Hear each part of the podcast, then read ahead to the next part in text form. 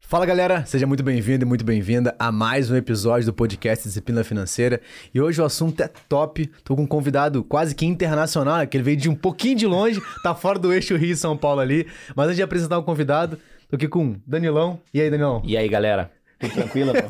Ele é o melhor das apresentações. Ele é sucinto na apresentação. Não tem muito o que falar, né? A galera já tá de, de Já- saco cheio. já de ouvir conhece a gente vamos, já, vamos, né? que interessa. Ó, você que gosta de consultoria, de fundo imobiliário, de mercado financeiro, você tem que estar com a gente aqui nesse episódio. Eu quero apresentar, eu vou ler o currículo dele aqui. Eu tô com o Diogo, né, do tem a página lá e a empresa o Fi Fácil, já é bastante conhecida, se você depois vou deixar o Instagram dele aqui também.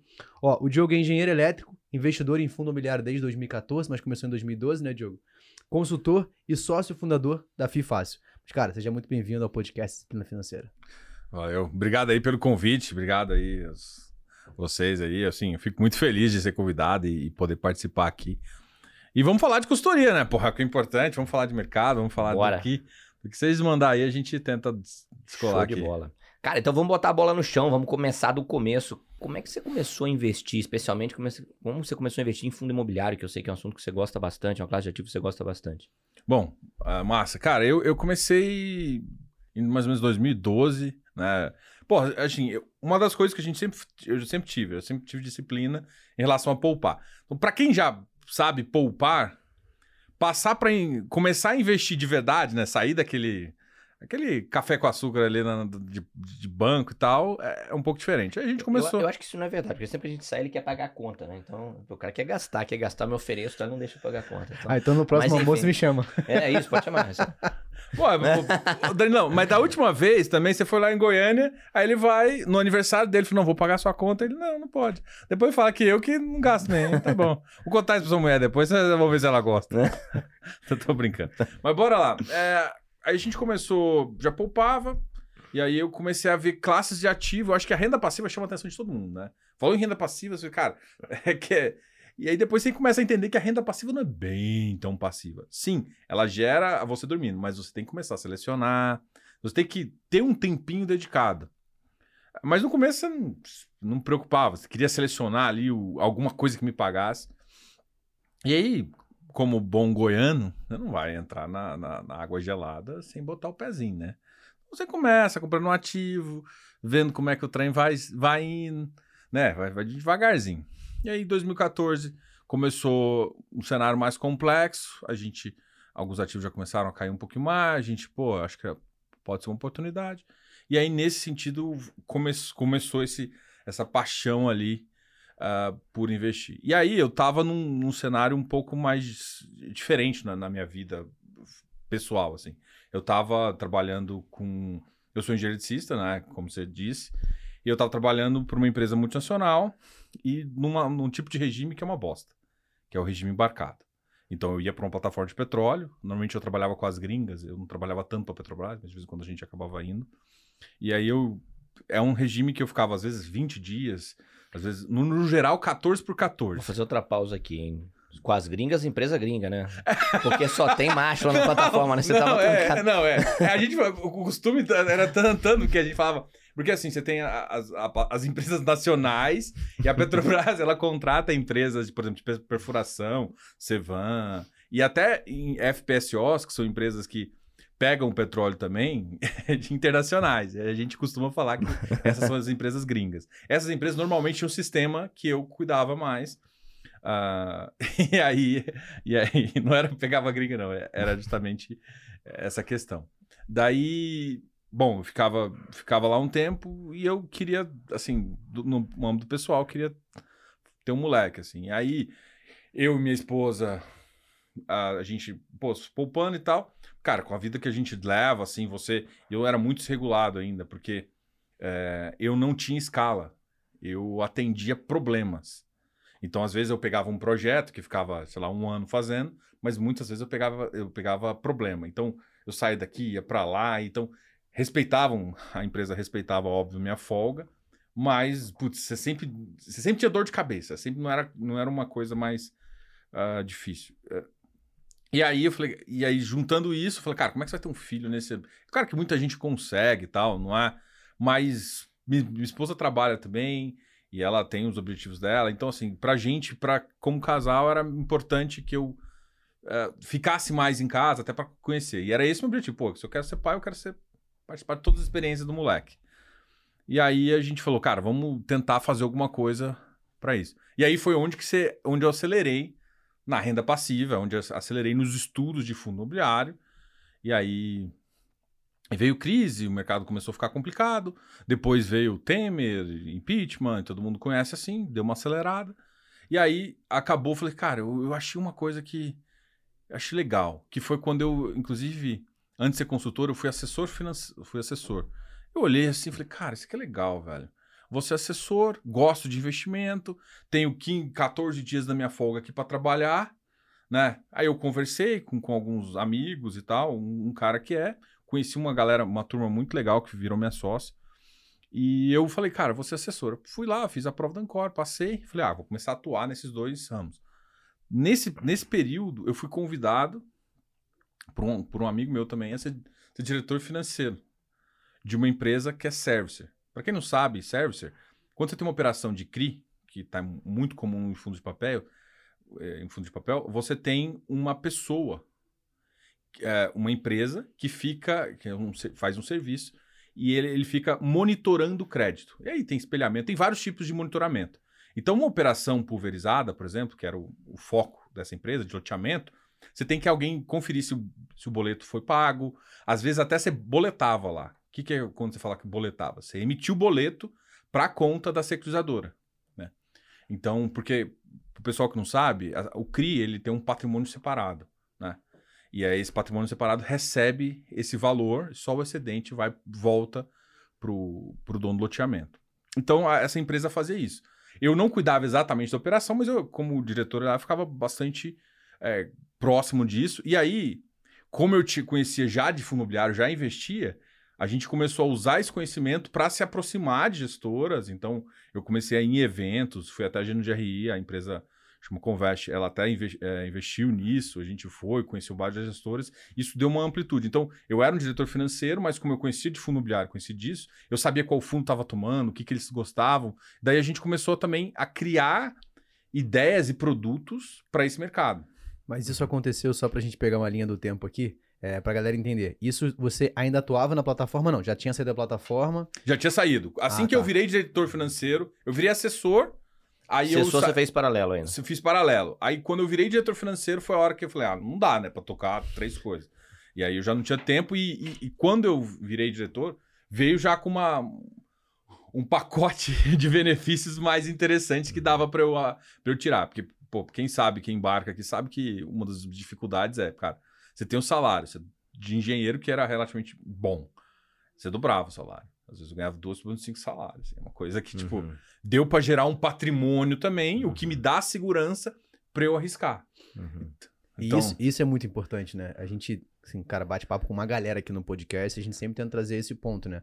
E como a gente sempre tem um modelo de educação, de educar quem tá assistindo a gente, é essa estrutura de você sempre teve uma clareza da importância da poupança. E você, pra fazer uma transição na sua carreira, pra cumprir um objetivo seu e da sua família, que era ter um filho, você falou assim, pô, eu tive que abrir mão. Lógico, cara, muita coisa você abriu mão na sua jornada pra poupar aquela grana por um determinado tempo para gerar aquele patrimônio e agora você pode fazer uma transição com muito mais tranquilidade. E isso é legal da gente falar, da importância de você acumular o patrimônio, de você investir de forma inteligente, cara, aplicar com objetivos específicos. E isso foi acontecendo na sua jornada, né?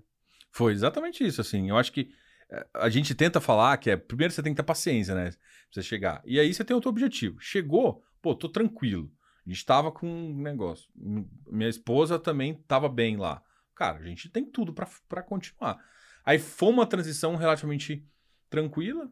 Era um mercado que eu já queria entrar no mercado financeiro de fato, e aí, aí juntou duas coisas, eu com o assessor e com isso.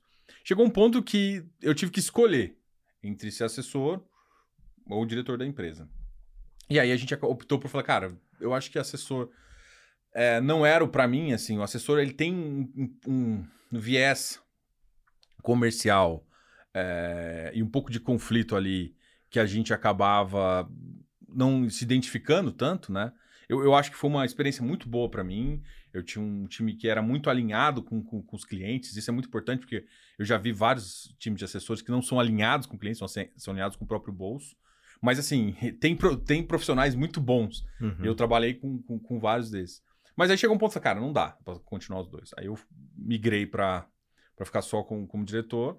Chegou um tempo que aconteceu algumas coisas, enfim. A gente tava numa, numa fase que decidiu ir. E aí eu encontrei, encontrei uma, um- uma pessoa que também queria.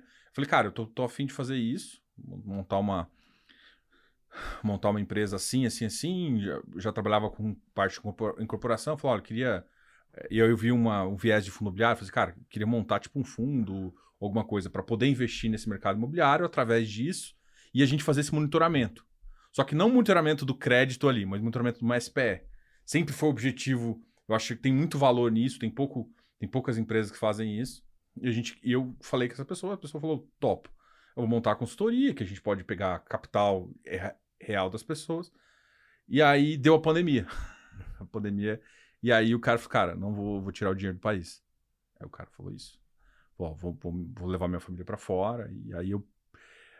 O, o meu cliente virou e falou assim: o que eu tinha feito uma segunda transição, aí eu acabei saindo de diretor para montar a empresa, Aham. para esse objetivo, eu fi- fiquei na mão, assim, no meio da pandemia. Uhum. Falei, cara, eu sou consul... aí eu sou consultor, o que, que eu vou fazer?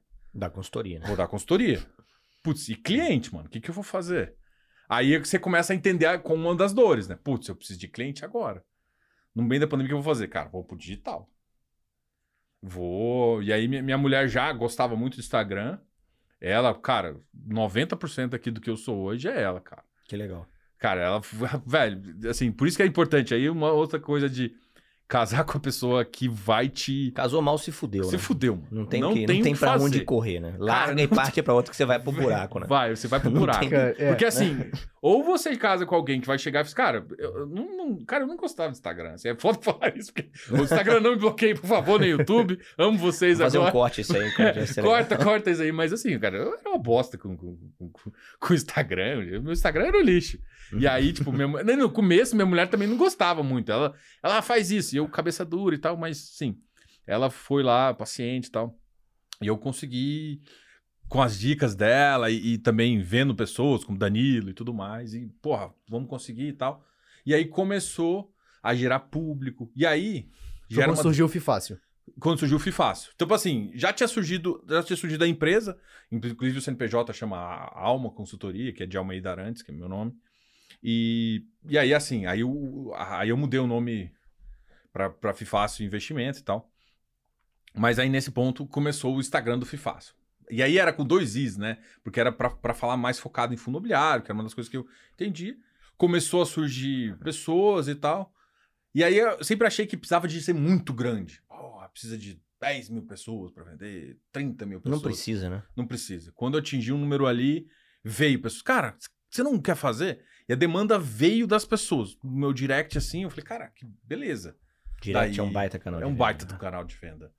E aí chegou pra mim e falei, cara, porra, se tem demanda, vamos fazer. E aí eu criei o meu primeiro produto. Cara, errei preço.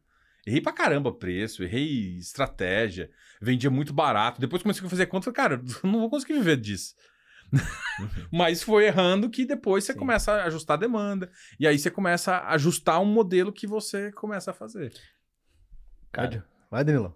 o seguinte, então, então antes da gente evoluir nesse papo aí de consultoria, só vou dar uma pausa aqui. Fala um pouquinho como é que você tá vendo o mercado de fundo imobiliário hoje, cara. Eu sei que isso é um negócio que você acompanha bastante também, e parte da nossa audiência gosta também. O que você tá vendo hoje aí? É, Selic começou a cair, a gente teve... É, bom, juros futuros já vem caindo há um tempo, mas agora deu aquela subidinha de leve, né? Agora De nós leve. estamos gravando... Que dia a gente tá gravando isso aqui, meu? Nem, nem sei que dia. Hoje é dia 6? Seis. 6 de outubro, né? Porque o cara vai ver isso lá na frente, ele é 6 de outubro de 2023. Como é que você tá vendo esse mercado de fundo imobiliário hoje? Cara, a gente teve um momento muito bom, assim, uns dois, três meses atrás, que foi antes da taxa de juros efetivamente baixar. Então a expectativa, o mercado precificou tudo isso, e aí começou a virar, é que a gente brinca lá, jumentou, né? A tese do jumento, que é muito famosa do nosso amigo André. André. E aí o mercado jumentou, porque basicamente quando você, a gente fala de jumentar, é- faz essa teoria dele, é que quando a, a taxa começa a cair, de fato, você tem ativos de equity, tijolo, valorizando mais. Por quê? Porque com uma taxa de juros mais baixa, o pessoal. é- Essa valorização acaba acontecendo. E aí, a gente viu isso, a gente preparou a carteira ali e tal. Agora acontece um momento mais de receio. E aí, receio, o pessoal fala. Hoje em dia, eu ainda tô animado. Né? A gente ah, teve. Ontem foi o GRI Fundos, Fundos Imobiliários, e a gente viu mais ou menos o recado. E também veio o recado do Roberto eh, Campos Neto, e, e ontem teve um representante do Banco Central também lá na, na palestra, e os cortes vão continuar acontecendo. Uhum. Então esse corte já vai ajudar.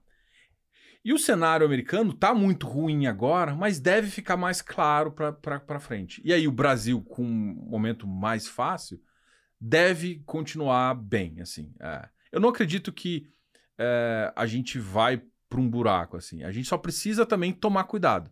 Não dá para Hoje o cenário de queda ainda é amplo, né? A gente ainda deve chegar pelo menos a 11, 10,5%.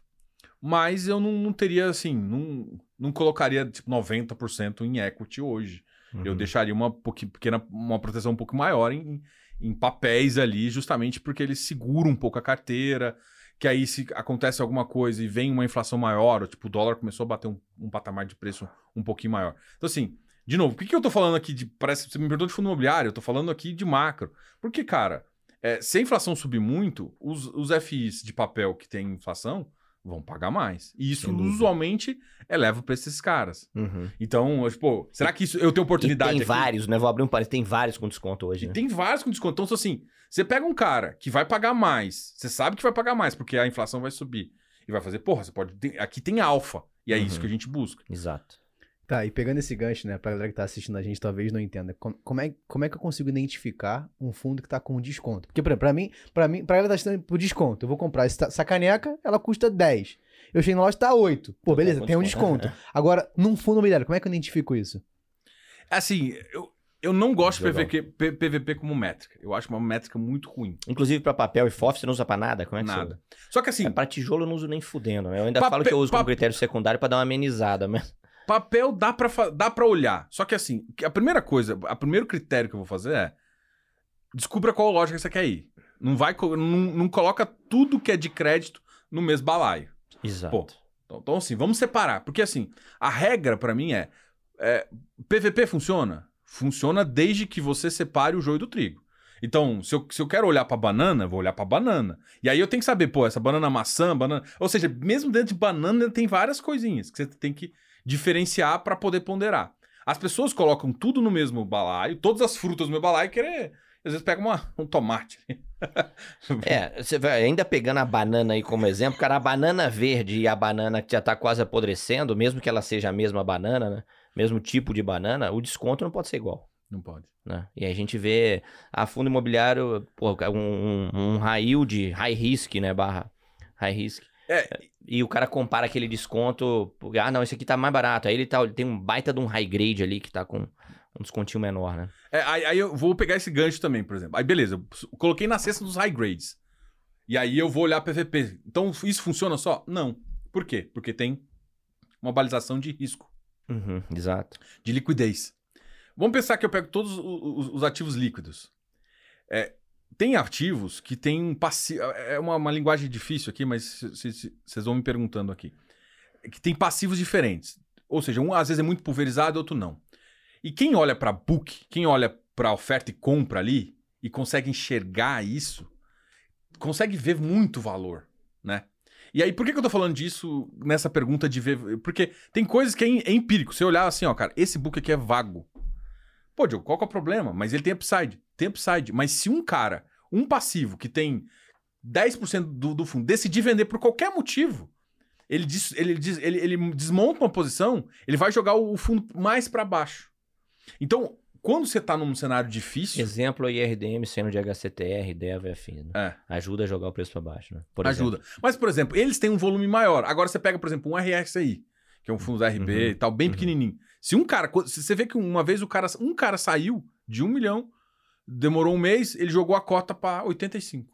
Uhum, Então, isso é complicado. Então, se não tem liquidez, uhum. esse ativo é. Então, assim, primeiro eu separo por high grades, depois eu pego por liquidez. Porque tem momentos que, por mais que algum ativo de liquidez baixa pode ter um puta upside, o risco de downside Porque o Alguém tá passivo saindo. é, é mais concentrado. Diogo, como é que você olha isso? Cara, você- consegue avaliar algumas coisas de passivos mais concentrados, evitar esses caras. Uhum. Entendeu? Então, vale só analisar PVP? Não. Porque senão você pega um baita de um ativo, que eu falei, high grade, você olha tudo, tudo todas as métricas estão bonitinhas. Mas aí tem um cara lá que quer sair e mexeu no mercado. Por quê? Porque não- o ativo não é líquido o suficiente para aguentar o book. Então, assim, é, avaliar ativo, avaliar o barato, você, você para no mesmo book. É o barato que sai caro, O né? barato sai caro. Então, é complicado, mas eu acho que acho que com uma ajuda nossa, assim, o pessoal começa a identificar, pelo menos, não que ele vai identificar todos os bons, mas pelo menos ele sai das furadas. É, Eu acho que o objetivo, pelo menos, da maior do canal é assim, cara, não só não cair em furada. Olha a liquidez, a liquidez é importante. Não que é, tudo isso vai, vai ser um detalhe só, mas é, é importante. Ótimo. E pegando esse gancho, é, Diogão, quais são os tipos de, de FIIs que você mais gosta, né? Eu sei que você, cara, gosta de... Mas tem alguns específicos que você mais curte. E se você puder falar qual é a classe que mais você tem na carteira, né? Sabe que os fundos diversificam lá em diferente. Tijolo, tem papel, tem FOF, tem, enfim. Qual que você mais curte, qual que você tem mais na carteira hoje? Olha, eu jumentou, né? Como eu disse, brinquei aqui no começo. Eu jumentei minha carteira. Eu sou um cara que adora papel. Eu vim do crédito. Eu contei a história aqui de passar Uhum. por uma service. Eu vim do crédito. Eu vi operações nascendo, porque quando você fazia a- a- a- uma- algumas reuniões de algumas operações multimercado, eh, de multipropriedade, por exemplo, que o pessoal hoje tem medo, a gente viu umas operações lindas acontecerem, com taxas ótimas e fluxo muito, porra, porrada. Daí você vê, assim, eu gosto muito de, de, de- papel. Só que, cara, eu gosto, eu gosto de alfa, né? E aí eu vi, eu vendo essa situação macro, eu falei, cara, eu vou fazer isso. Então eu migrei minha carteira mais para tijolo. Né? Eu chamo de equity, por quê? Porque como eu olho para outras categorias, eu olho para FIPE, eu olho para FIINFRA, eu olho para FIAGRO, eu consigo colocar nesse balaio outras coisas também. Mas eu comecei a colocar, minha carteira estava mais ou menos 70% em papel. Eu virei para 60% em tijolo. Então eu rodei muito papel. E aí eu entrei mais num tijolo específico, eu achava que estava muito descontado, um shopping. É, eu vou falar aqui, XP Mall. Pode falar. Ele bateu 95, depois fez duas emissões ali próximo de 100. Diogão, você tá falando que é pra todo mundo comprar você- Nunca na galáxia, porque eu não acho que tá no preço. Uhum. Né, assim, eu acho que ele ainda tem um pouco de upside, mas eu acho que tem um baita de um risco aqui. Eu não, eu não sou muito fã de falar de ativo. Você vai ver me ver pouco, em vários, poucos lugares, eu falo de um ou outro, porque, porque as pessoas gostam de copiar, e não é assim, cara. Eu, assim, eu achava que era uma puta oportunidade ali no, no 100. Mano, não tá no 100 mais. Né? Então Uhum. tá, tá outro patamar. Agora, não que o risco do papel intrinsecamente mudou, mas o upside, o upside de risco é diferente. Por quê? Porque antes eu tinha uma gordura toda que eu sabia que ia, ia ter que fechar a conta, até olhando para os outros FOFs, né? Os outros, fundos de shopping. os outros fundos shopping. Você via, pô, HGBS já mais bem com preço mais ah, maior, o MOL, por exemplo, com preço extremamente elevado, VIS, que chegou a bater 126, 127 ali. Você vê, porra, então não tá descolado esse cara. Olha a qualidade do portfólio. Olha a entrega dele. Pô, ele pagando mais ou menos o que o, o vice estava pagando antes da venda, né? Depois da venda ele começou a pagar um pouco mais. Daí a gente falou, pô, tem, tem distorção aqui bizarra. Isso aqui vai fechar. Fechou um pouco. Eu acho que ainda tem upside. De novo, não é recomendação. Eu acho que ainda tem um pouco de upside. Mas o mercado, como deu uma piorada, mudou o patamar. Então eu não acho que o upside dele é tão alto agora. É porque os outros vão acabar. E isso tem acontecido. O, o XPMOL tá mais fixo e os outros estão perdendo um pouquinho de preço. Então tem, tem isso também. Esse pegou que a gente tava falando antes, antes né, de pegar essa visão geral de, de fundo imobiliário, que há três anos atrás você iniciou o modelo de consultoria, que era algo que você teoricamente não conhecia. Né? Você veio da assessoria, foi para consultor. Cara, como é que foi isso para você? Como é que você começou? Vezes a galera também que tá assistindo a gente, talvez pode ser alguém que quer investir, um cara que quer ir pro mercado financeiro também, quer entender um pouco mais. Como é que foi isso para você? Conta pra gente. Olha, a primeira coisa que eu dedicar é assim, de que, que eu precisava para ser consultor, né? Que que, qual eram os procedimentos? Para Ancora eu acho que era meio simples, né? Porque, pr- pr- primeiro porque se você vai numa corretora que quer você como assessor, ela te, te- meio que te paga um passo, porque você vai trabalhar para ela. Falam que não é para ela, fala que não pode falar dela, mas é basicamente você é, você é um, um broker dela. Mas beleza. Quando eu fui para fundo imobiliário, eh, quando eu fui para consultoria, eu falei, "Cara, qual que vai ser o meu. ne-" Não tem, não tem um caminho desenhado.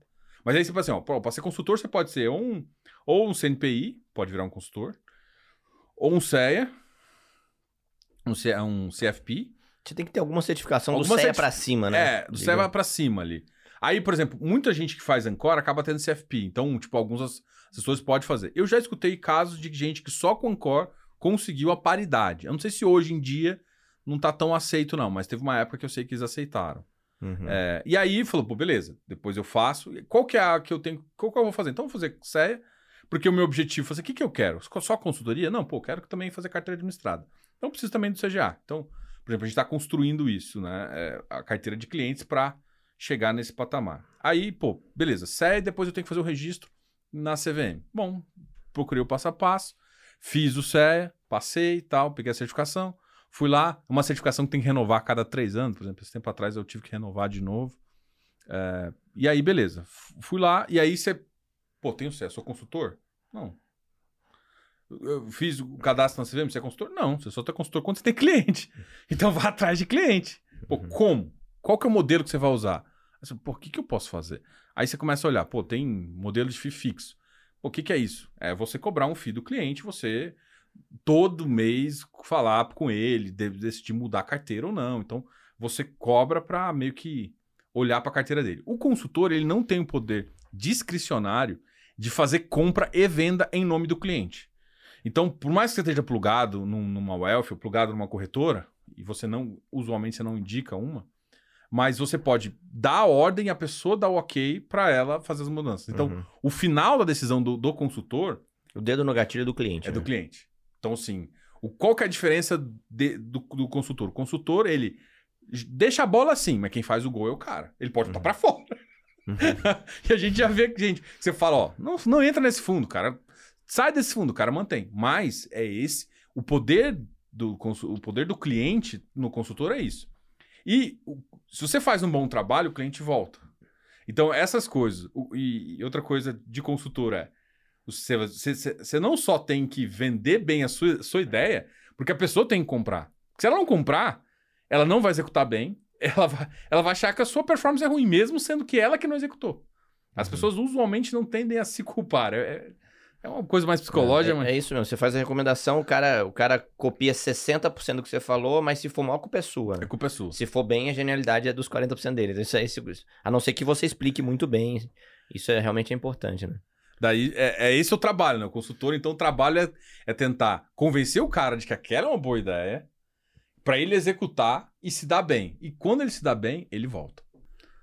Não, e é legal assim, eu, eu particularmente gosto muito do modelo de consultoria, né? Inclusive, a gente tem como parceiro do canal a Ticker Wealth, né? Então, se você tem patrimônio acima de 300 mil e quiser que a gente faça análise da sua carteira, a gente vai deixar um QR Code, vai aparecer aqui, vai ficar aqui no cantinho em algum lugar. Cara, já escaneei esse QR Code, você vai entrar em contato com algum dos consultores, provavelmente eu posso estar lá para poder te atender, então, senão Pode- eu... Tem que contar direto contigo, né? Quem quiser ser atendido pelo Rafael Mediato. Pode ser, eu vou deixar o QR Code direto aqui do, do Gostei meu desse contato. cara, quero ser atendido por Pronto, ele. você fechou. Vai ficar aqui o QR Code, a gente coloca pra você poder estar com a gente lá. E isso você falou muito legal, Diogo, de você olhar ele a carteira do cliente, mas deixar com ele essa responsabilidade. E por que que eu penso isso? A, a- o ser humano tem muita dificuldade de querer assumir um tipo de responsabilidade, porque depois ela pode terceirizar aquela culpa caso dê errado.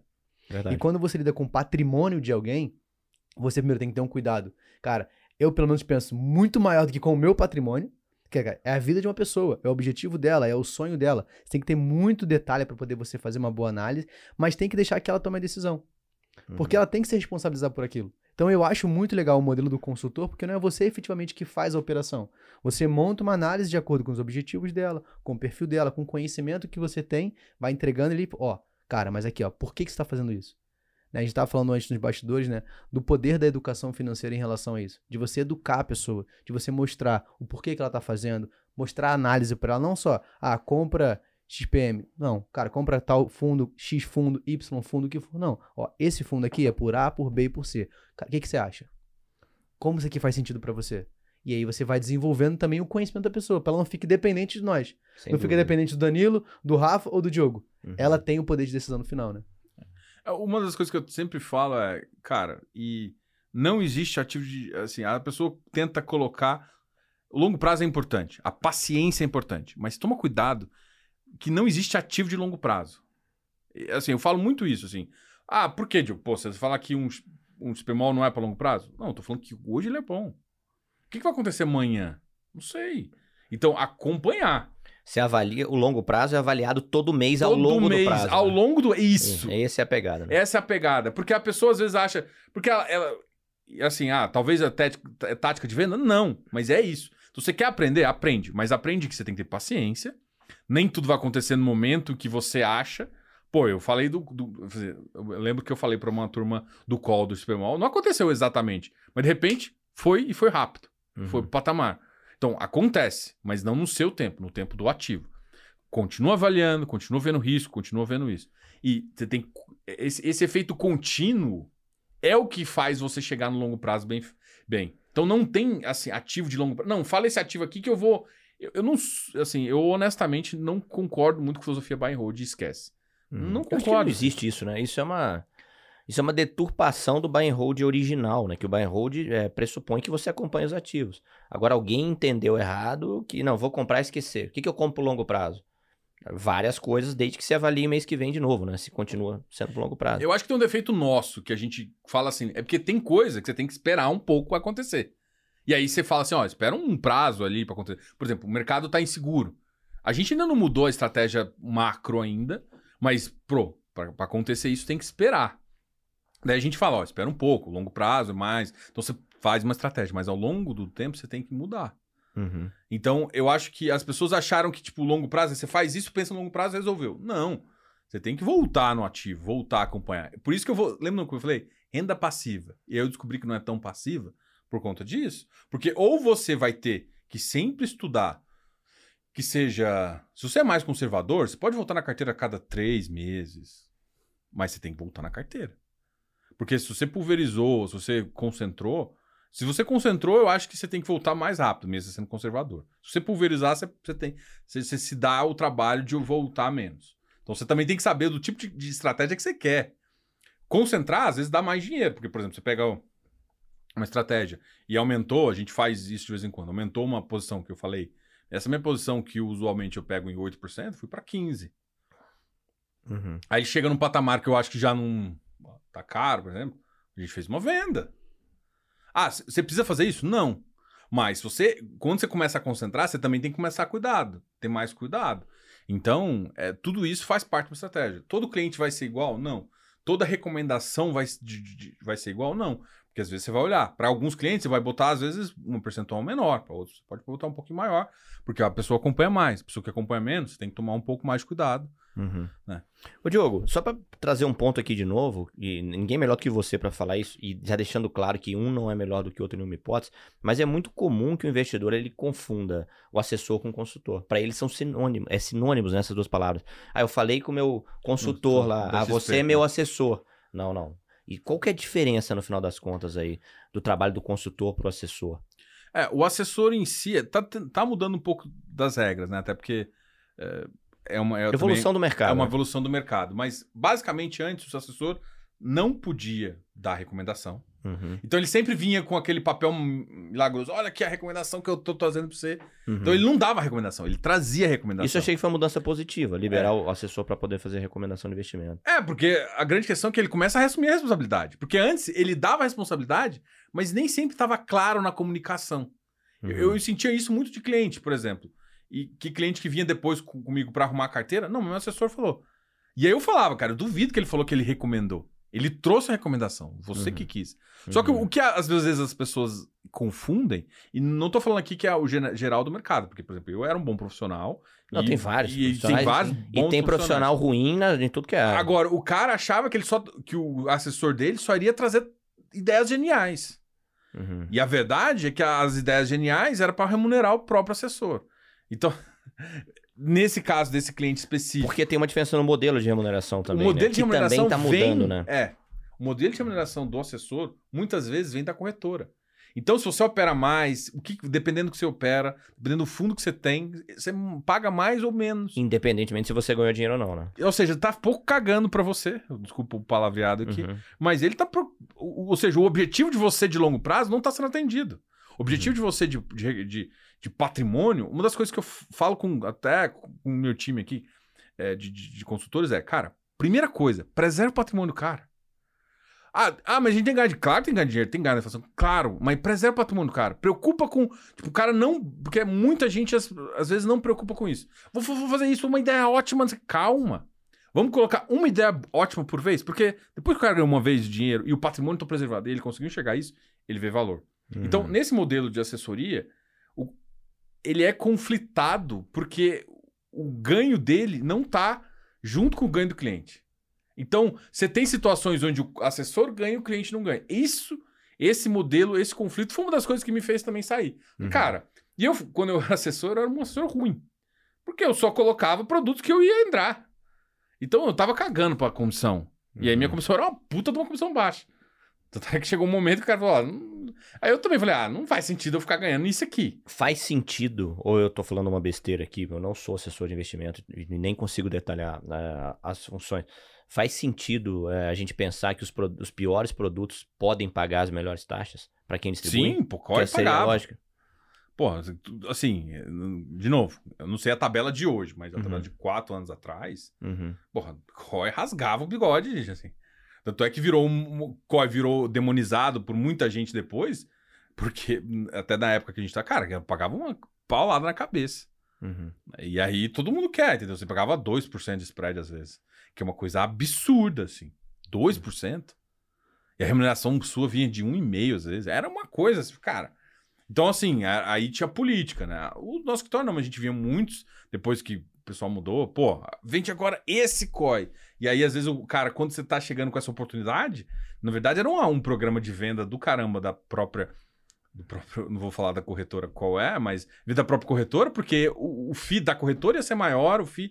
Então, cara, esse modelo é muito ruim. Lembrando, deixando claro aqui que tem. Eu Tem até entendo que a maioria dos não. profissionais são bons profissionais. Sim. Mas a gente tá falando ah, de, de, de conflitos que podem O acontecer. conflito interno é problemático. E quando a gente vai para o consultor, né? O consultor tá, tá- Como é que o modelo de consultoria? Por exemplo, aqui na, na Ticker Wealth, a, a nossa remuneração é uma porcentagem do patrimônio do cliente. Então, assim, isso que dá um alinhamento para a gente fazer aquele patrimônio crescer. Quanto mais o cliente ganhar, a gente ganha mais. Cê- O teu, o teu modelo de cobrança, É, como é que funciona? Hoje, hoje, hoje eu tenho dois modelos, né? Eu tenho, na verdade, é, basicamente dois modelos. Um, eu tenho uma parceria com uma Wealth Management, que é a, a Merco aqui, e ela é minha parceira. Como é que funciona isso, mais ou menos? É, eu tenho mais ou menos um modelo de consultoria, um FII também, né? Um, um modelo de ajuste, eu faço um FII e a pessoa, a gente ela paga patrimônio. Então, só que como, eu- como ela é um management, o, o cliente não precisa fazer nada. Ali interno, ele só recebe o relatório final. Ó, sua rentabilidade desse mês foi tanto, foi esse isso daí, não sei o que, não sei o que. Foi, foi, foi baixa. E o cara, ou seja, a conversa nossa é: essa aqui tá a rentabilidade, essa foi nossa decisão e tal, tal, tal. Então a gente faz um modelo que a gente chama de, de FII fixo. Uhum, O cara paga pelo patrimônio, o patrimônio cresce, a gente ganha mais, uhum. mas o patrimônio tá crescendo. Então, assim, a gente tá alinhado aqui. Isso- E se isso- o cara performar mal, ele não vai ficar com- comigo. Uhum. É, se o cara performa- performar mal de cara, você começa a ganhar menos, porque o patrimônio reduziu, e ele- o cliente sai, né? E é, é engraçado falar nisso ainda, chovendo nessa, nesse mesmo assunto aqui, que muita gente, quando sai da assessoria ou cogita, sai e fala, mas eu não pago nada na assessoria, né? Aí eu até brinco assim, mas, pô, mas quem te atende faz, te atende dia de graça, não te faz Uber, né? Pra poder botar comida na mesa, né? Então o dinheiro dele vem de algum lugar, vem de onde, né? Então é justamente a comissões de- dos produtos que indicam. Apesar que hoje a assessoria também já, já tá migrando pro FII fixo, né? Já existe essa possibilidade. existe essa O que eu considero uma baita evolução É, da e a partir de também. 2024 vai ser obrigatório, né? Em 2024 ele vai ter que demonstrar o quanto ele recebeu de acordo com cada indicação ou cada ativo que tem na Eu carteira. tô meio Isso- fora dessa norma, como é que tá isso vai aí? ser bom, na verdade, se não me engano, a partir de janeiro, fevereiro, posso depois que colocar exa- vem? exatamente. É obrigatório, porque, por exemplo, qual é o maior conflito que existe? O, o cliente ele não tem a clareza do quanto Quanto o tá assessor está pagando. recebendo. E aí, pegando só esse assunto de forma generalizada, cara, eu também acredito que em qualquer área você vai ter os bons e os ruins. Isso que vai diferenciar a concorrência. É, Ok, então aqui, só pra gente fazer um resumão de, cara, ninguém tá falando mal de um lado de outro. claro, Né? claro. E, e o ponto-chave é o que, que? Trazer a clareza para o cliente. Né? Então, hoje a gente pega muita gente na Wealth que a gente pega um cliente que veio ou de uma assessoria ou que não também. Ou veio de uma consultoria ruim, né? Enfim. Exato, né? Então, e, e a gente, qual é o nosso principal objetivo? Demonstrar para você, ó, isso aqui é o seu patrimônio, isso é o que a gente acredita, isso aqui é o quanto iremos receber. Tá de acordo? Tô, tô. fechou. E isso vai ser obrigatório, então vai ter Uhum. que demonstrar o quanto cada ativo tá pagando de comissão. Uhum. né? Então você tira muito. Por que, que a gente fala de conflito de interesse? Porque o conflito não tá o quanto o cliente vai se beneficiar, mas o quanto aquilo vai me entregar de resultado financeiro para quem está fazendo aquela gestão. Uhum. Quando você tira o foco, né? Uma frase que eu sempre gosto de usar bastante, cara. Enquanto o seu foco estiver no dinheiro, mais distante ele vai estar do seu bolso. Perfeito. Agora, quando você tira o olho do dinheiro e coloca no benefício que você vai entregar para o seu cliente, você querendo ou não, o dinheiro vai vir para o seu bolso. Porque o seu foco não está ali. Então, eu acho que, independente do modelo de trabalho que você atua e qual forma que você vai cobrar, é, cara, aonde está o seu foco? Quem é o seu objetivo?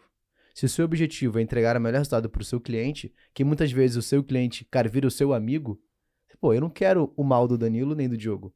Eu quero o melhor para eles, pô. Claro. Então eu vou, eu vou fazer o melhor que eu puder, mas também vou deixar claro que estou sendo remunerado por isso. Então isso é muito importante. Acho que, independente do modelo de negócio, cara, o que, que para mim é a base principal? Clareza. Uhum. Se você é claro naquilo que você está fazendo, cara, tudo vai funcionar da melhor forma. Eu acho que esse é um ponto legal para a gente deixar claro para a galera e explicar Uhum. como de fato funciona, e aí você vai tomar a melhor decisão do que você quer fazer. Perfeito. Acho que essa, essa clareza de, de- de, de números dá, porque o cara sabe que, é- que ele, não, eu tô pagando comissão, mas ele não sabe o quanto. Então, isso, isso é- eu acho que, de novo, acho que você, entrou num, num- num ponto extremamente importante. É importante saber, até pra, pra ver, você tá no modelo certo? Porque tem modelo hoje em dia, que é esse nosso, a gente consegue devo- devolver a comissão pro cara. Você não tá pagando duas vezes. Cara, a comissão entrou em oferta, pô, volta pra você. Uhum. Ou seja, às vezes, se você fizer muito negócio, às vezes você- a sua comissão vai ser mais, menor que o que você pagou no mês em termos de. De, de, de, de, de- A gente, de come- a gente management começou ou a ter de- esse feedback aqui, porque justamente na Wealth, tudo que, tudo que remuneraria lá o assessor cai na conta do cara de volta como cashback. Não só uma emissão, mas o, a- a- o que vinha do fundo de renda fixa, o que vinha do fundo de, de ações, o que Todo vinha do comissionamento, né? todo comissionamento. E aí o cara começa, pô, de onde tá vindo esse dinheiro? É isso é o que você pagava antes e não fazia ideia. E agora a gente liberou isso, a gente continua tendo excelentes feedbacks pro assinante. Então qualquer assinante nosso de um plano anual, ele, ele sem custo adicional nenhum para ele, a gente está liberando todo o cashback do que, do que. E o cara não tinha noção. A gente vê justamente isso, né? O espanto com que vem de comissão. É, e, e esses dias, a gente fazendo uma análise de uma carteira especificamente de um cliente, né? Então a gente pegou os fundos que ele tinha na carteira e a gente fez o cálculo de quanto ele teria de cashback, né? Então o Uhum. valor de cashback dele seria maior do que quanto ele pagaria para o Wealth De comissão. de comissão. Eu falei, cara, sensacional. Né? Então é um modelo que, cara, eu acredito que veio para A ficar. conta fecha para todo mundo. né? A conta fecha e, e fica tranquilo que o QR Code está aqui ainda, né? Então você pode escanear para que você possa participar. Mas aí, pegando no ponto que você falou um pouco antes, é, eu acho muito interessante a questão do giro da carteira. Né? É, particularmente, a maioria dos meus clientes são empreendedores. Né? Então, meu, minha carteira pessoal de, de alunos. E a gente sabe que o empreendedor, a maior dificuldade que ele tem é tempo. Né? Então, não adianta eu querer que esse cara faça um giro de carteira todos os meses Uhum. ele não vai ter tempo para isso. E eu gosto muito do Markovic, que ele fala muito da análise do asset allocation. Você tem a classe de ativo de acordo com o mercado. Vai subindo, vai descendo, você vai só tocando aquelas classes. Que foi o que você colocou. Eu tinha, só pra galera entender, né? Vamos supor, você tem lá 100% do seu patrimônio. Você dividiu 30% em renda variável, 70% em renda fixa. Dessa renda fixa você tem pré-fixado, pós-fixado, atrelado à inflação, o que for. Renda variável você vai ter lá fundo imobiliário, ações, fundo, proteção, criptomoeda, o que for. A ideia é que a cada 90 dias, e aí é claro que o consultor vai ter o feeling ali de entender o quanto isso faz sentido, de acordo com a movimentação do mercado, você faz aquela troca. E isso é legal no modelo de consultoria, porque o- se o meu foco de fato é entrega para o cliente, eu não preciso ficar girando, porque o giro muitas vezes me entrega resultado financeiro. Então você olha para o objetivo e para essa classe. Então, assim, é uma estratégia que eu gosto pra caramba. Não sei qual é o seu ponto de vista em relação Não, a eu isso. também acho que é isso. Tanto é que, assim, a única diferença, por exemplo, do nosso modelo em si, da, da- da nossa empresa, é porque é, eu, nesse modelo aqui, eu só consigo colocar clientes maiores. Então, meus clientes só é acima de 2 milhões. Então, isso é um pênalti muito ruim. É, mas, assim, o objetivo, o que a gente faz é esse. Tem gente que a gente coloca, tem gente que gosta de, um, de uma gestão mais ativa. A gente propõe isso também, a gente faz um. Qual que é um diferencial que a gente faz? A gente Uhum. em alguns casos, a gente consegue criar um FOF dentro pro cara. Eu crio, ou seja, eu faço giro, venda, o que caramba que for, dentro da carteira. E aí, isso de, de novo, né? Com, e esse cara tá dentro de, uma, de, uma, de um viés não de consultoria, mas um viés de, de gestão. Daí tem uma gestora ali por trás, tem um gestor ali por trás que tá vendo as, os viés, né? E é, esse é. E aí tem um, um outro modelo que a gente coloca também, que é o modelo por hora, né? Que a gente tenta cobrar por hora, que aí atende aquele cara mais, mais às vezes com um patrimônio menor, às vezes com, com um viés de giro, às vezes com um viés assim, cara, eu só quero que você dê minha opinião aqui sobre carteira, eu quero fazer.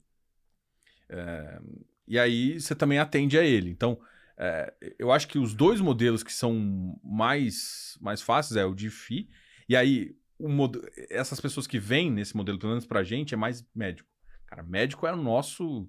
O que mais. Hoje, o maior dos meus par- clientes maiores são médicos. São médicos que ou que estão aposentados, ou que estão construindo patrimônio, que já estão numa fase assim, cara, eu não quero saber, cara. Porque médico estuda também, igual empreendedor, não tem tempo. O empreendedor, às vezes, pra tocar o negócio, e o médico, cara, tem que estudar pra caralho, assim. E aí, esse, ou seja, pra pra esse modelo, eu vejo pessoas com, que, tem, que querem ter- gastar pouco tempo. O médico era a alegria do gerente de banco, né, antes, né? Porque o, o, gerente, o gerente contava isso. Não, tudo que eu ligo pro cara, pode pôr, pode colocar o dinheiro aí. Aí o cara tinha um monte de capitalização, uma porrada de previdência meia boca, né? É, e a gente atende bastante, né? É que eu, eu considero médico também empreendedor, né? Então, então a gente tem muito esse público pra gente também. E, e pegando esse gancho que a gente falou sobre alocação de ativo, na sua opinião, você acredita que o investidor, né? Ele precisa ter todas as classes de ativo na carteira ou não? Não. Eu acho, eu acho que assim, por exemplo, vamos lá. é, você precisa ter criptoativo na, na sua carteira? Não. Você pode ter se quiser, Você pode ter. Mas você precisa? Não. Ah, mas eu quero fazer uma proteção. Cara, você pode fazer proteção com ouro. Assim, vamos lá. Cripto, vamos pensar que cripto não vai dar mais aqueles booms que deu anteriormente. E que vai ser duas moedas ou três moedas que vão se consolidar. Galera da cripto, já deixar claro, cancelem o Diogo aí, né? Não, mas assim, Eu não é falando- cancelar. Assim, assim, eu não Você tô fala falando de com- cripto, eu, eu, a tô, galera- eu tô falando que, tipo assim, não precisa ter tudo. Sim, eu concordo com Agora, você. eu- ah, mas você tem? Tem, mas e aí? Você- eu, todo cliente você vai olhar? Não, todo cliente vai investir no exterior? Não. Às vezes o patrimônio do cara tá mais aqui, o cara tá Concordo, construindo patrimônio. concordo. Você vai colocar 100 mil do cara lá, sendo que o cara tem 200? Não, mano. Quantos exemplos a gente tem de investidor construir patrimônio no Brasil sem colocar o dinheiro lá fora? Você pode colocar? Pode colocar. mas Pode. você precisa? Não, Não. necessariamente. Mas Você pode que- usar BDR, pode usar outras coisas. Aqui no Brasil, no começo, é assim, eu, eu sou Fundo muito assim. cambial, ETF. Eu uso muita coisa no começo pra quando chegar, ah, tô com duas mil. Por quê? Porque eu acho que a estrutura de investir, e aí muita gente já essa essa quer cancelar. Muita gente que vai investir lá no exterior e investir direto, eu acho que tá correndo um baita de um risco.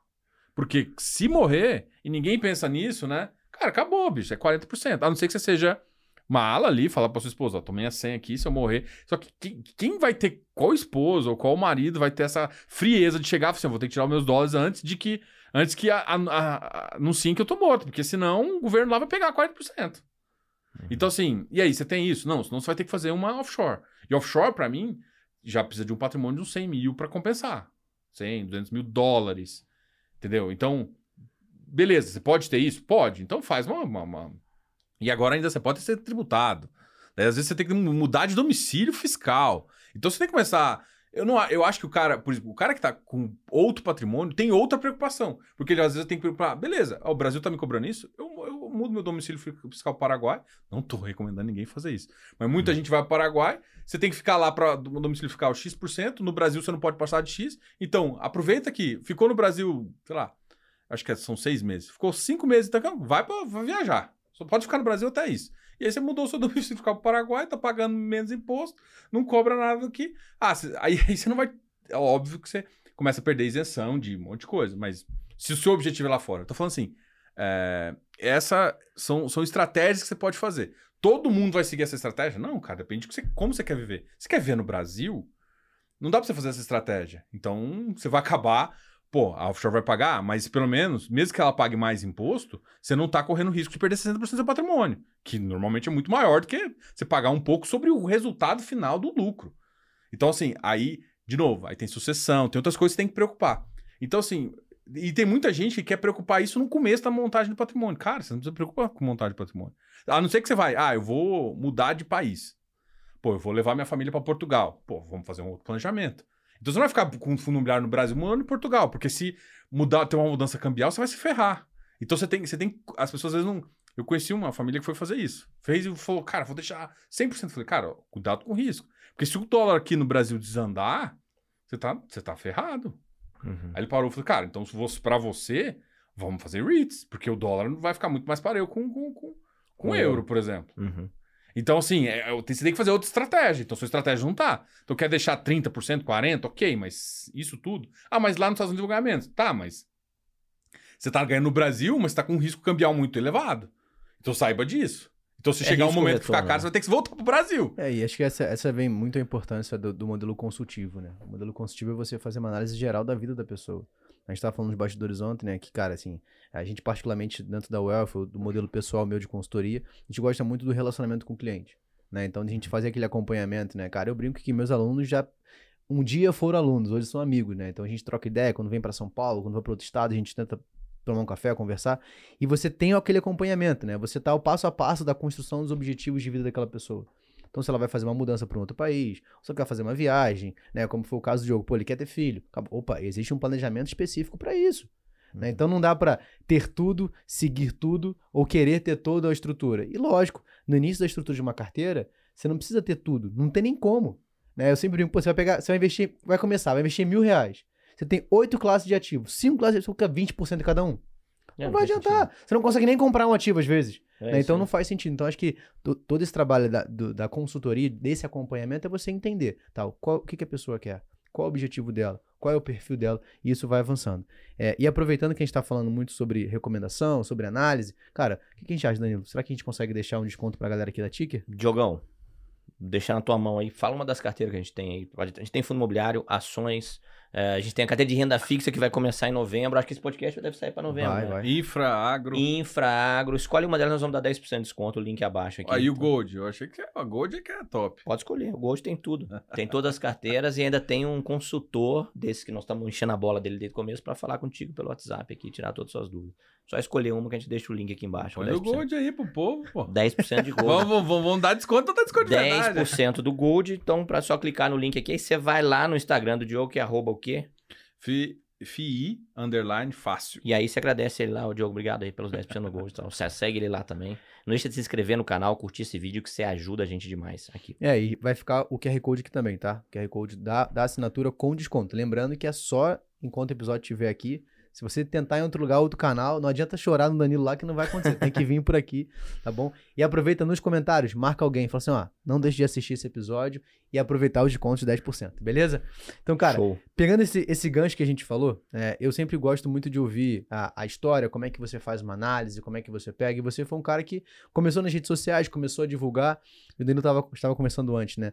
Até onde a pessoa que acompanha nas redes sociais, ou você quando você faz uma análise, até onde você busca um conteúdo gratuito, ou até onde chega uma hora e fala assim, pô, não posso trazer tanta informação nas minhas redes sociais para não trazer, talvez, a, a pessoa tomar uma decisão errada por aquilo que ela só viu. Como você falou, você não recomenda um ativo. É por quê? Para a pessoa não decidir isso pelo aquilo que você tem. Mas até onde você trava o que é conteúdo gratuito e o que tem que ser pago? Olha, eu vou fazer uma crítica aqui muito grande. De novo, vamos, vamos, vamos, vamos brigar, vamos brigar? Eu sou muito contra carteira aberta. Mas assim, extremamente. Se- e, tipo, por exemplo, esse vídeo no YouTube é minha carteira pública, por exemplo. É, Tem algumas tipo pessoas eu, que fazem. tipo, economista, sincero, é, aquele é, Thiago Negro, assim, não é, não é querendo desmerecer a pessoa. Estão convidados para vir aqui rebater, né? o Não, então, mas, mas eu sou muito Charlão, contra. vai ser um prazer ter você aqui. Eu sou muito contra por um motivo simples. Ah, quer ter de ação? Foda-se. Não tem problema. Fundo imobiliário, enfim, cara, você mexe no mercado. O, Charles mesmo mexeu no É ativo. por isso você é contra. Sou contra porque, assim, enquanto o mercado. Tipo, os caras ficaram grandes demais pro mercado. Então, assim, quando você faz isso, você altera o nível de mercado. E você gera uma distorção que. Cara, então seja CNPI. Porque CNPI não pode fazer isso. Uhum. CNPI tá travado. Então, assim, você quer dar- fazer carteira pública, seja CNPI. Então, se o CNPI fizer, eu tenho todo o meu respeito. Danilão, se você quiser um dia abrir a carteira, eu tenho todo o meu respeito. Por quê? Porque Você eu vai sei ter que, que ver o você relatório não... para a PIMEC, você vai ter que fazer um Você vai ter que requisito. Você não pode operar. Exato, você não vai operar na, na cabeça das pessoas. Então, Uhum. você quer ter meu respeito, faça CNPI. Uhum, Ah, você não quer ser? Então não abra carteira pra ninguém. uhum. Ah, não é, não é maldade, não é, é simplesmente questão de mercado. Ação, hoje em dia, você vai mandar a Petrobras, sabe? Pode ter as maiores da sardinha aqui. No Brasil, você não vai mexer na carteira. Porque quem, quem faz preço em, em, em, em ação é institucional. Acabou. Quem faz preço em fundo imobiliário é pessoas. Então, esses influenciadores muito grandes, eles, eles, eles mexem, destroem mercado. Então, assim, e aí, às vezes o cara não, não é a intenção do cara, às vezes é ajudar. Mas é errado, entendeu? Tipo assim, É, e, e uma hora ou outra alguém vai começar a denunciar. E abre porque... uns espaços, assim. Eu não tô nem falando que essas pessoas fazem isso, né? Mas a partir do momento que eu vou recomendar comprar um ativo, eu vou... cara, na hora que o editor de vídeo do cara se ligar nisso, ele pega o vídeo que vai ao ar daqui a 15 dias e E opera compra. É. e vai e depois vende. O cara Hum. comprou ali. E aí, como é que ele vai, vai ter controle sobre isso? É difícil. Porque teve um difícil. ativo que subiu 7% depois que, que colocou na carteira dele. E o outro caiu 8%. Só pra galera que tá assistindo a gente, talvez tá- não tá entendendo muito o que que tá rolando. O que acontece? É, os fundos imobiliários, na maioria, né, dos CPFs ali, são pessoas físicas. Né? Então, talvez eu não possa depois contar a Uhum. proporção que isso significa. O que acontece? Quando você tem uma, uma pessoa pública que faz uma indicação que ela colocou ou tirou um ativo da carteira, por ela ter uma grande influência dentro do mercado que ela atua, as pessoas que estão assistindo aceitam aquilo como uma verdade absoluta e elas fazem um movimento no mercado. Que tipo de movimento? Ou ela compra ou elas vendem. Isso acontece em massa. Quando isso acontece, você acaba criando uma disparidade no mercado que não é real. Uhum. Só para vocês terem uma ideia como isso de fato acontece, se eu não me engano, em 2021, o Buffett falou o seguinte: estou vendendo todos os meus ativos de empresas de aviação. Na semana seguinte, ele tinha feito isso três meses antes. Na semana seguinte que a notícia, a maioria das empresas de aviação americana caíram mais de 25%. Por quê? Porque o cara de grande influência, um dos maiores investidores vivos hoje, disse que estava sendo naquela posição. Aquilo influenciou o mercado. Então, o que, que o jogo está falando que é o seguinte: os influenciadores que deixam carteira aberta, cara, beleza, quer deixar a carteira aberta? Quando fala de fundo imobiliário, tem uma pressão muito grande. Uhum. E isso cria uma confusão. Então, esse é um detalhe. É, agora, quando fala de ações, você já tem a maioria dos, dos, é, dos investidores não são pessoa física que fazem volume, e sim os institucionais, que foi o caso do Buffett. Então, só para É, trazer um nos classado pra Estados galera. Unidos, lá nos Estados Unidos é um pouco diferente. Talvez por isso que o Buffett fez. Porque lá nos Estados Unidos teve até um caso da. ah, daquele, da- da- daquele fórum lá, não sei se você lembra o nome. Lembro, lembro. Que, o- que o pessoal começou eu, eu a fazer. Lembro do nome, não, eu lembro do até caso. o. que, até o. GameStop. GameStop. En- Tem uma série na Netflix. Então até o, o, o Elon Musk entrou na- na- na- ali na brincadeira pra fazer e gerou um preço assim absurdo. Só que como gerou um volume, pra quem não sabe, existe uma operação chamada vendido. Só que você tem, você tem um nível de garantia. Se você começa a bater na garantia, acontece duas coisas. A pessoa tem que dar mais garantia, usualmente os fundos não trabalham com isso, então ele, ele é obrigado a fazer o quê? Recomprar. Então, quando ele recompra, imagina, você tá caro e recompra pra cima, recompra um volume grande, você começa a causar um efeito muito ruim. Então, distorções assim não não se não refletem a empresa, são distorções de preço. Uhum. Então, esse tipo de coisa é uma coisa que deveria ser evitada no mercado. E essas pessoas, como fazem preço para esse mercado, hoje são 70%, você pediu um número, é mais ou menos 70% das pessoas físicas do, do mercado de, de, de FI é pessoa física. Então faz faz, Faz, muita diferença. Faz a preço. pressão gigante. É, você pode pegar um exemplo, cara, pegou do Elon Musk com a Dogecoin, né? É, aquele- Dogecoin, Lembra- é. Não, ele, ele do adora fazer isso. Ele, é, ele é o cara que já foi investigado pela SEC um monte de vezes. Ele faz isso. Assim, ele faz certo? Não. Mas ele, assim, ele, ele fala pra SEC, vem cá, então me multa. Aí ele ganhou, sei lá, 100 milhões e a, a SEC multou ele um milhão. Ele, foda-se, mano. Então, assim, também tem essa distorção. A CVM também tem que uma, uma hora ficar de olho. Porque vai multar um cara desse em um milhão, o cara ganhou dois. Uhum. É, eu acho que, eu acho que assim, é, eu, eu penso sempre dos dois lados, né? Eu acho que também tem um ponto de vista do influencer ter esse cuidado, né? Entender que você tem sim um poder de influência, Uhum. mas também vem do outro lado do que é influenciado.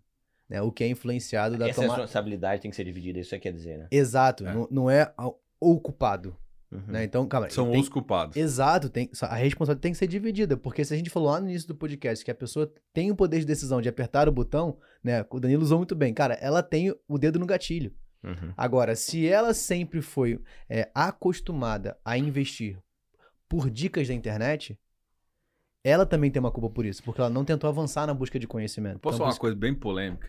Fica à Manda. vontade. Vai dar um puta seguinte, corte. é- é- vai, vai virar, porque a questão é a seguinte: uma das coisas que eu tenho mais hoje é, é que todo mundo acha que a informação tem que ser gratuita. O YouTube, ele ajudou bastante, eu tô falando bem do YouTube, tá?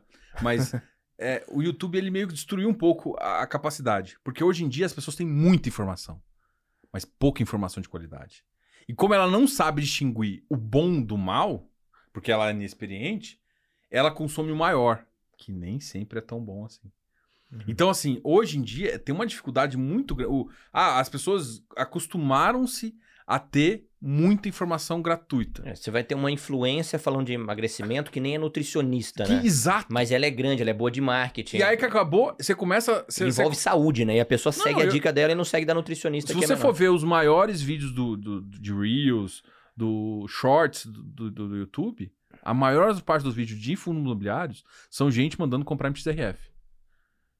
São gente mandando comprar MXRF, falando dinheiro infinito, falando que como 100 cotas vão virar... isso aqui. Essa é a maioria das pessoas. Então, o que, que acontece? A pessoa entra no fundo imobiliário achando que é um dinheiro infinito. E assim, se você for olhar, não existe moto infinito pra nada na vida, muito menos pra dinheiro.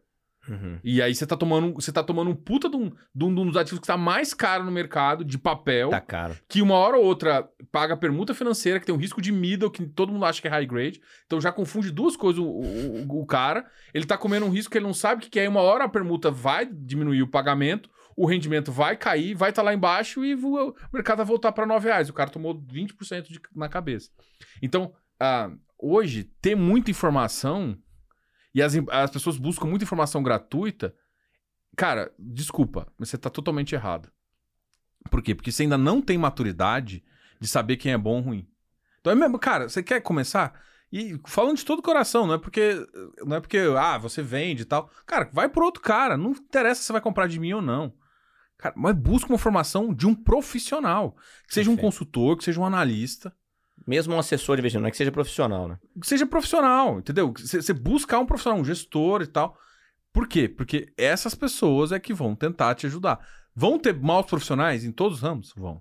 Mas É Assim, é melhor você pegar, você entender um pouquinho o que essas pessoas estão tentando te trazer, porque ela vai tentar diversificar, ela vai, ela vai fazer alguma coisa. Do que você consumir um monte de conteúdo que você não tá entendendo por quê. E um monte de conteúdo gratuito, é, mas sem, sem responsabilidade. E assim, o... desculpa te cortar, Diogo, mas assim, a galera confunde tudo, né? Eu vejo, eu sou analista, então o cara manda um vídeo, ah, este analista está mandando. O cara não é analista, ele é um cara que está falando no YouTube. né? O cara, um analista pode estar falando no YouTube também. Mas não é, não é porque o cara falou de um vídeo que ele é.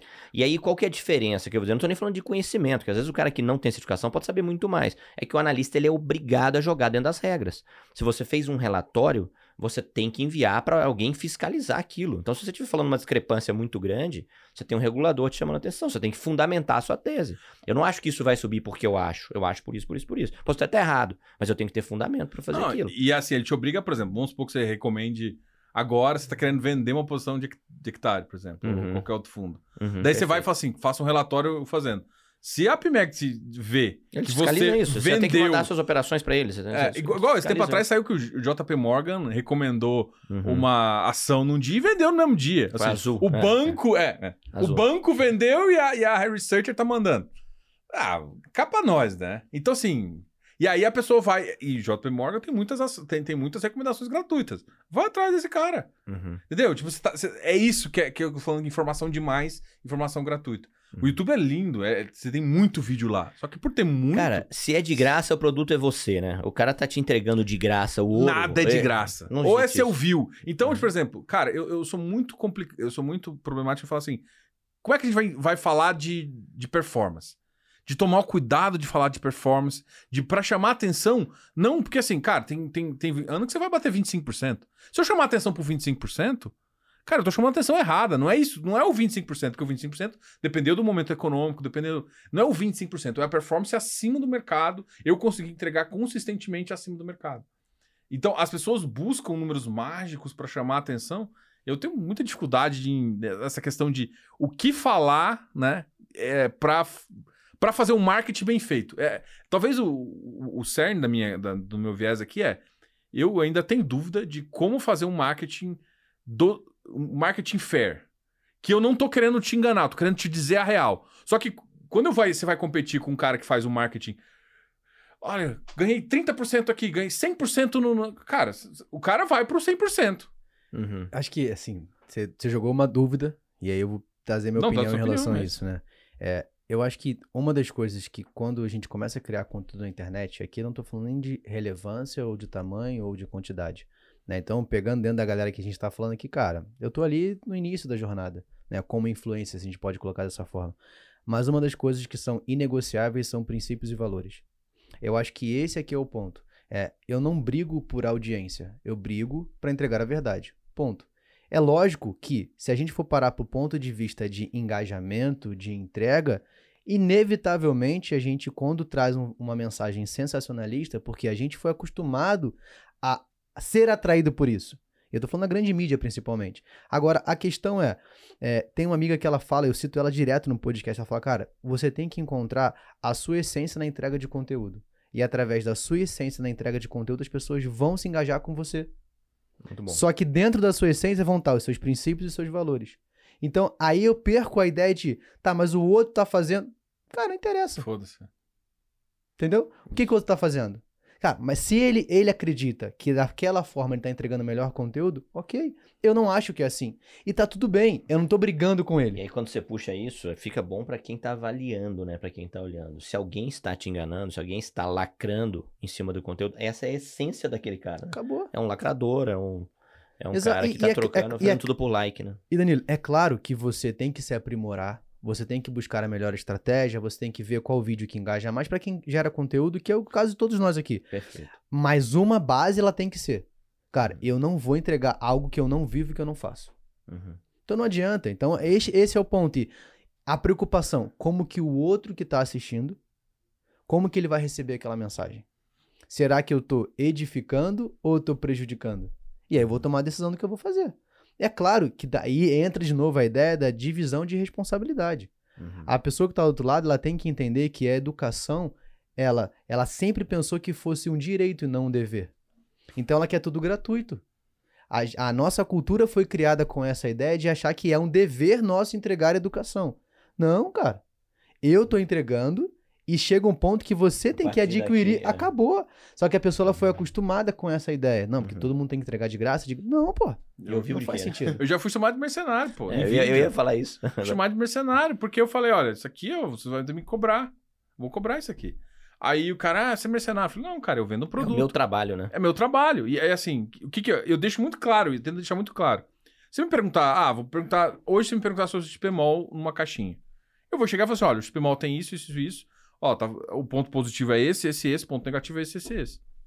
Não vou te falar, não dou, não dou recomendação pública. Porque eu não posso. Eu sou, eu- eu- se eu for re- respeitar a recomendação, eu só posso dar recomendação numa reunião individual e depois de eu conhecer o perfil de risco da pessoa. Então são dois, do- não é só eu, não é só numa reunião individual ou até posso numa reunião que outras pessoas estão assistindo, mas eu tô falando com aquela pessoa, mas eu tenho que, né? mas eu tenho que saber, eu tenho que saber o perfil dela. Para aí sim eu tenho que conhecer ela, para eu indicar o melhor produto. É, esse é o papel do consultor. Então, ah, mas assim, eu sou especialista em fundo imobiliário, então eu tenho que mostrar esse papel de especialista. Então eu posso te dar a minha visão macro de, de, de fundo imobiliário, a visão dos problemas da indústria, e é isso que eu tento falar, ó. Dou visão macro de mercado, dou visão dos problemas da indústria, e aí não só de fundo imobiliário, dou visão macro de infra, que eu acho que é o, mercado que está desenvolvendo bastante agora. O mercado de agro, a gente tenta participar bastante ativamente também, trazer mais coisas. A gente tenta ajudar o mercado a conhecer produtos que às vezes ele não conhecia. Porque se- às vezes o pessoal. Hoje eu recebi uma caixinha de. de- falando de infra. Que, o- que o cara tava confundindo. Ah, mas olha, o fundo pagou mais. Cara, FII Infra, esquece o que você via do fundo imobiliário. O FII Infra não é caixa. O FII Infra pode pagar resultado. A, a- o viés de- é uma amortização de rendimento. Porque ele, ele, ele é muito mais parecido com o CVM 555, que é um fundo aberto, do que de, de fato com isso. Só que ele é fechado. E a gente gosta de fundo fechado. E aí eu até comentei com você no começo, falei, cara, que- Diogo, o que, que, você, que, que você é? Eu sou um especialista em fundos fechados. Eu gosto de fundo fechado. É, e negociado em bolsa. Justamente porque eu acho que ele é o que mais atende a- ao, ao mercado. aí. E pra galera que. O que que é o fundo fechado, né? Porque fica a dúvida, né? A pessoa, pô, o cara tá falando de fundo fechado, CVM 555, pô, que Boa, código boa. é esse? Da onde isso surgiu? Cara, o lance do fundo fechado é que ele não tem resgate, né, Diogão? E a gente. É, é um ponto que a gente sempre traz à tona, né? Quando você pega um fundo de ações. Eu não, eu não tenho esse dado de cabeça, talvez você tenha a porcentagem de fundos de ações que não batem nem o Ibovespa, que é, uma, é, um, é um índice fácil de ser batido, né? Pô, Não, É. perde pra CDI. o- o- o- Ex- exatamente, é um índice fácil de ser batido. Mas é uma porcentagem absurda, 90% dos fundos de ações não perde. E um dos motivos principais é que o cara vai pro fundo, mas ele não, ele não sai daquele efeito manada. Por exemplo, o mercado tá bombando, ele enfia dinheiro lá. E o gestor tem que comprar caro. E quando o mercado tá em queda, ele tira o dinheiro lá, obrigando o gestor a fazer a besteira de realizar o prejuízo para entregar o dinheiro para aquele cara que quer porque quer. Ele tá no direito dele. A regra é essa. Mas observa como é que o cara foi, eu vou entregar meu patrimônio na mão de um gestor profissional, mas ele continua com o dedo no gatilho e continua fazendo, dando os tiros errados, né? E ele prejudica o coleguinha. O meu problema com o E fundo ainda aberto... prejudica o coleguinha, né? Ainda o, proble- tem esse- o- o problema do fundo aberto que eu vejo, e aí, porra, é, a- e é a maior indústria. Se eu for brincar, se eu não me engano, é 90% dos fundos. Uhum. Qual que é o problema? Ele machuca o coleguinha. Por quê? Porque ele, ele tem um cabação, desculpa a palavra, falando isso. Manda bala, chuta o bola. É, tipo assim, o cara tá, tá fazendo isso, aí esse cara, beleza. Só que o problema é que vai a manada, o, o cara que tá ali há, sei lá, 10 anos com esse gestor, aí ele tá sofrendo que o gestor tá comprando caro, e aí quando o cara sair, ele vai e. e vende barato. Só que quando ele vendeu pra gerar prejuízo, ele gerou prejuízo pra Pra todo, todo mundo. mundo. no fundo. Uhum. E aí, porra, não dá, É, cara. no fundo fechado você tem que vender a cota pra alguém, né? Aí é problema teu, né? Eu não tenho nada com isso. Eu sou Então, cê- mas você pode fazer o oposto, você pode comprar. Então Uhum. você consegue operar ali. Você, você- consegue esperar o desespero do cara. né? Exato. E se você confia na, na, na- na- Cara, sem comprar num preço bom, cara, você tá, você tá muito bem ali. Ô, Diogão, encaminhando pro final aqui já. Cara, depois de passar por essa jornada, transição de carreira, você foi assessor, hoje é consultor e tal. Deve ter muita gente assistindo a gente que pensa em ser consultor de investimento também. Que orientação você dá, que dica você dá pro cara que tá é, insatisfeito na profissão dele, quer migrar pra consultoria de investimento, ou que ele quer fazer isso como uma atividade paralela? O que, que, que você sugere que esse cara faça primeiro? A, a primeira coisa, até a gente tava conversando nisso, né? Assim, qual, que é, qual, qual foi o seu, por exemplo, qual a sua dificuldade? Até contando a minha história. Cara, chega um ponto que fala assim, cara, você tem que tirar sério. Eu acho que é a mais simples.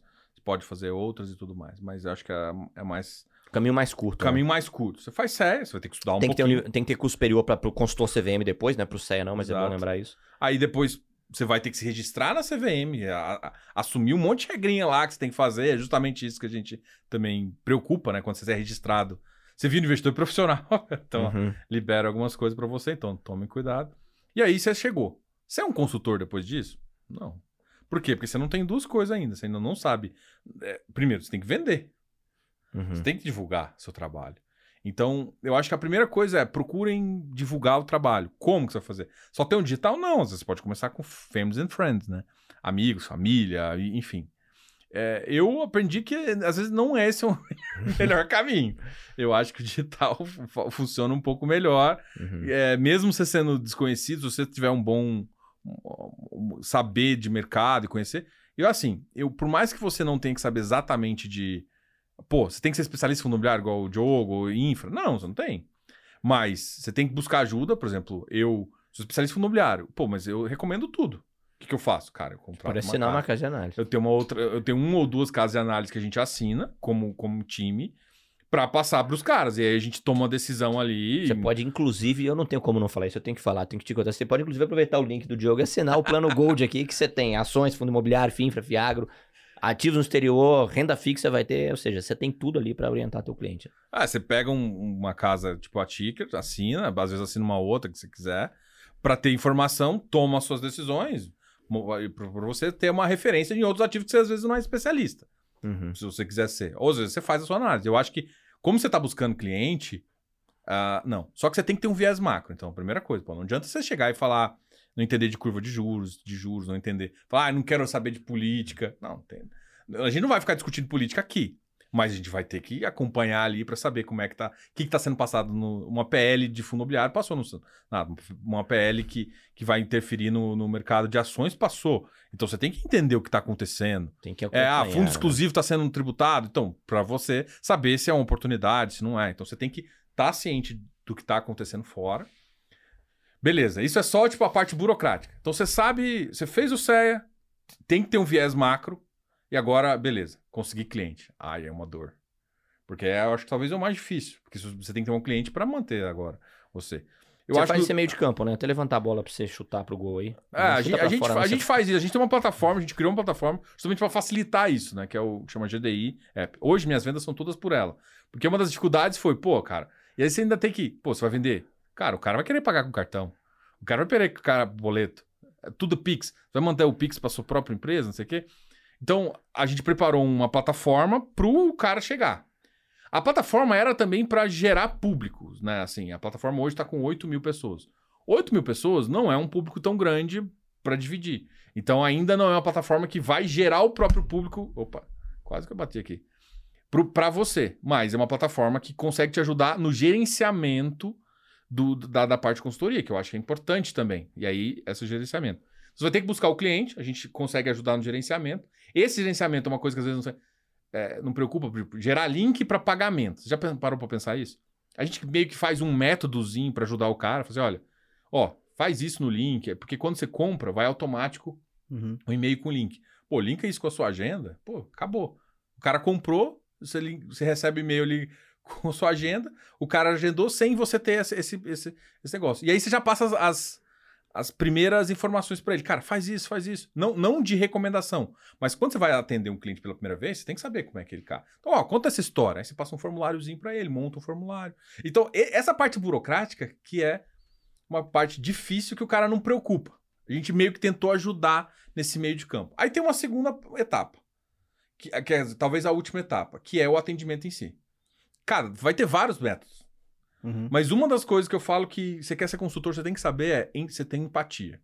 Não adianta você chegar com uma ideia fechada de que todo mundo precisa poupar 40% do, seu capital, ou 30%, que seja um número fechado. Cara, você tem que olhar pro cara, você tá atendendo o cara. Então qual que é o seu sonho? Pô, o Danilão falou assim, cara, eu queria muito trocar. Eu adoro BMW. Você, você acha fútil, mas o cara gosta. Cara, a- ajude o cara. Consultor tem que ajudar o cara.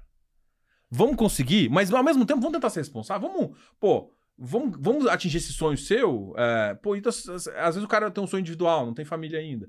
Pô, vamos atingir esse sonho seu, mas vamos guardar um pouquinho também. Daí você, você consegue fazer. você- aí você tá ajudando o cara. Então, você tem que ser empático. E aí, você conseguir atingir os objetivos, o cara vai ficar com você. E aí ele vai ver, pô, eu consegui meu carro, ainda tô com isso aqui de dinheiro, pô, legal, não entrei num financiamento que vai me cobrar três vezes meu carro, pô, me planejei aqui. Pô, ainda às vezes o cara ainda tem umas regras de consórcio, pô, cara, o cara pegou todo o dinheiro, fez isso, pagou ainda mais barato e tal, tal, tal, conseguiu aproveitar várias estratégias para Você ajudou o cara. É esse o objetivo. Então, a, a, a saga do cliente, ela termina com a pessoa, assim, sabe? Tipo, a pessoa.